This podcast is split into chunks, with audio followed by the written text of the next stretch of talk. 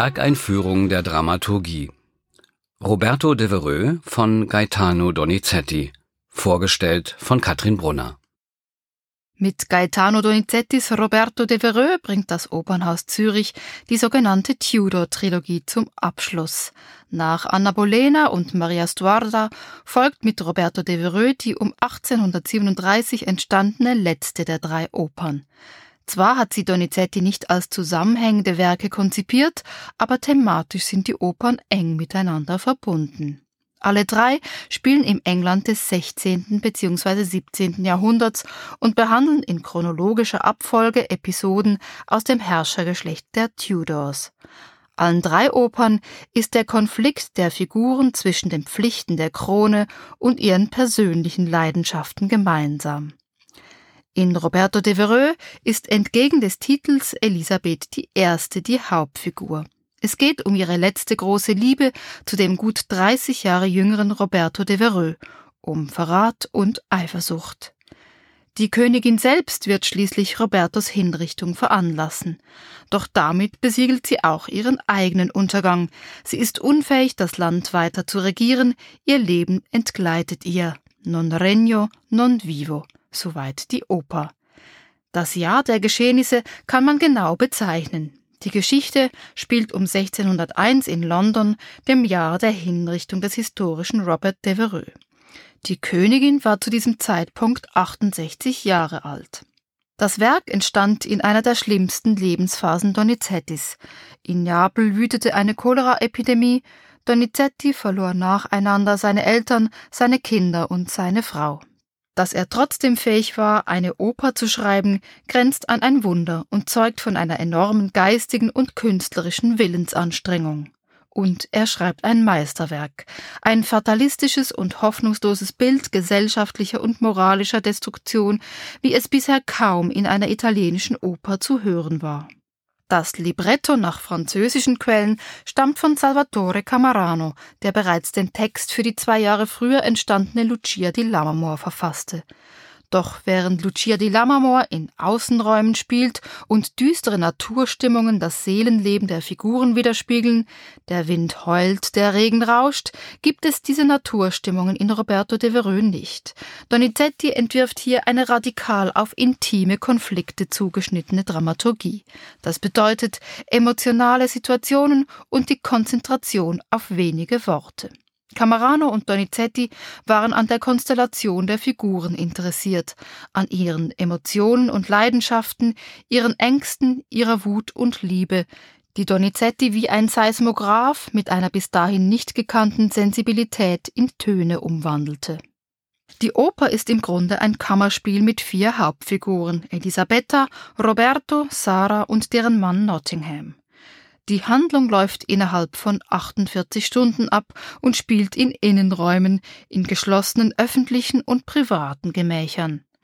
Alle vier Protagonisten sind unheilvoll miteinander verstrickt. Sie stehen in unterschiedlichen emotionalen Abhängigkeiten zueinander und in unterschiedlichen Machtpositionen. Die Uraufführung von Roberto Devereux in Neapel war ein großer Erfolg. Ein Jahr später kam die Oper in Paris heraus, dann um eine außergewöhnliche Ouvertüre reicher. Donizetti schrieb sie extra für Paris. Nach dreimal zwei harten, brutalen Schlägen im Orchester, als ob das Henkersbeil niedersausen würde, erklingt, und das ist ein Kuriosum, die englische Nationalhymne God Save the Queen. Dass die historische Elisabeth I. einmal Königin werden würde, war lange nicht vorauszusehen. Elisabeth galt nach der Hinrichtung ihrer Mutter Anne Boleyn durch ihren Vater Henry VIII. als Bastard. Zusammen mit ihrer Halbschwester Mary I. wurde sie von der Thronfolge ausgeschlossen. Doch als ihr Halbbruder Edward früh starb, Mary ihn beerbte und ebenfalls starb, war der Weg frei für Elisabeth.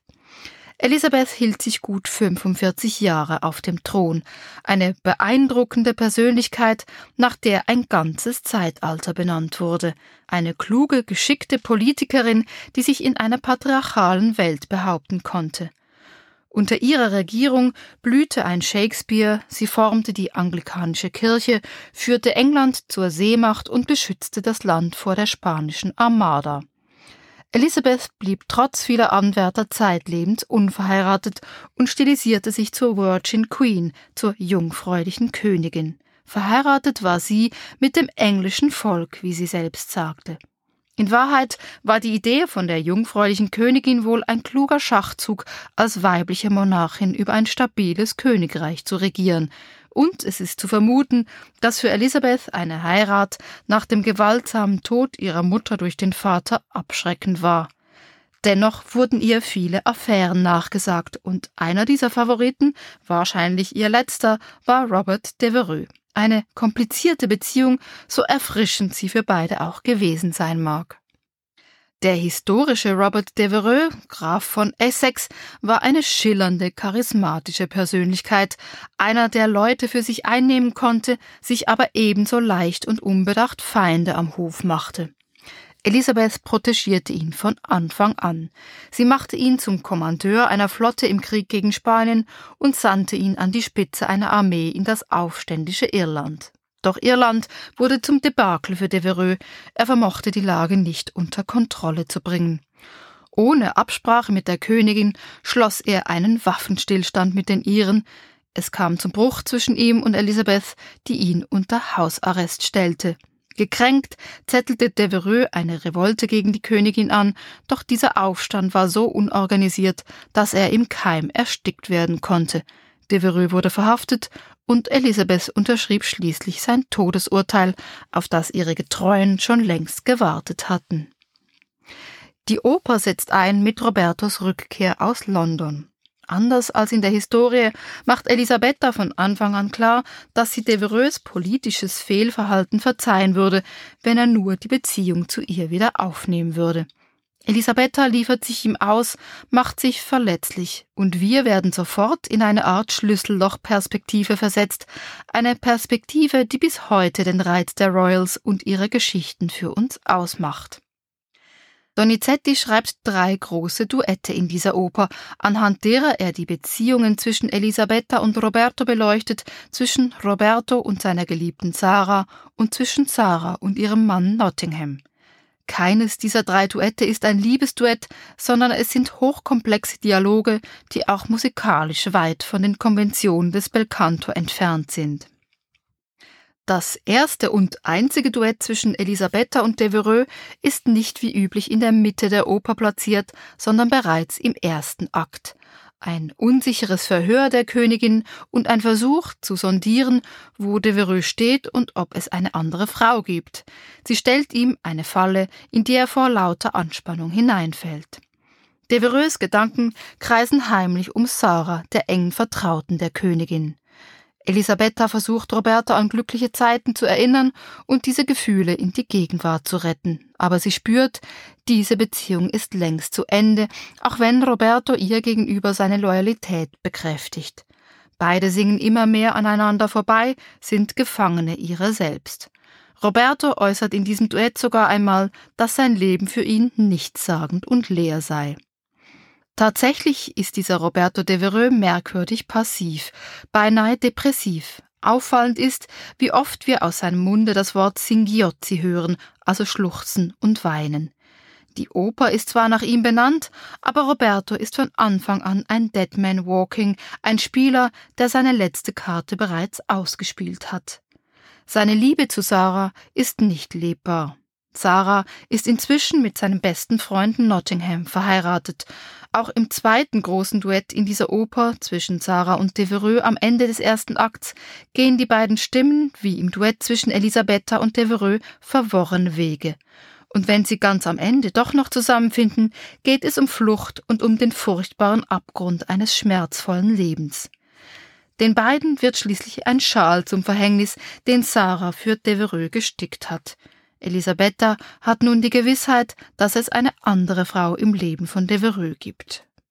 Donizettis Oper Roberto Devereux gilt als eine der ersten Eifersuchtsopern, an deren Ende Othello von Verdi stehen wird. Gekränkte Liebe, vielleicht auch das bei einer Königin ungewohnte Gefühl der Machtlosigkeit, bringen Elisabetta schließlich dazu, das Todesurteil zu unterschreiben. Die Ratsversammlung hatte es schon längst von ihr gefordert. Elisabetta entscheidet im Affekt. Es ist allerdings eine hilflose Vendetta. Die Reue holt sie rasch ein, doch es ist zu spät. Als Katalysator wirkt hier der Herzog von Nottingham, der Mann von Sarah und bestem Freund von Devereux. Wie die Königin gab auch er Roberto Chance um Chance, verteidigte ihn immer wieder vor den Lords, die Robertos Kopf rollen sehen wollten. Doch mit Nottinghams Besonnenheit ist es vorbei, als er vom Verrat seines vermeintlichen Freundes und der Affäre mit seiner Frau Sarah im Bilde ist. Im dritten großen Duett dieser Oper zwischen Nottingham und Sarah spricht aus Nottingham plötzlich eine Brutalität, die nichts mehr mit dem edlen Nottingham des Beginns gemein hat. Sarahs Fürsprache für den Freund und ihre Rettungsversuche bleiben ohne Erfolg. Die Szene zeigt auch, wie marode diese Ehe von Anfang an war. Blind vor Hass ist auch Nottingham zum Getriebenen geworden. Robertos Tod ist beschlossene Sache, auch wenn Roberto im Tower noch hofft, begnadigt zu werden. Donizetti schreibt für den Todgeweihten eine Arie, in der seine quälende Einsamkeit, Isolation und Ausweglosigkeit zu einem traurigen Höhepunkt kommen. Dasselbe gilt für Elisabethas Schlussszene.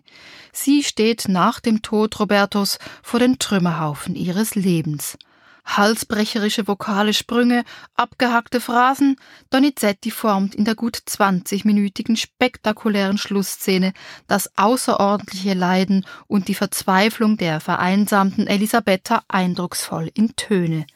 Elisabetta geht unter und mit ihr die ganze grausame Familiengeschichte der Tudors. In dieser Oper gibt es keine Arien, die man in den Best-of-Alben findet. Nichts, das man nachsingen könnte.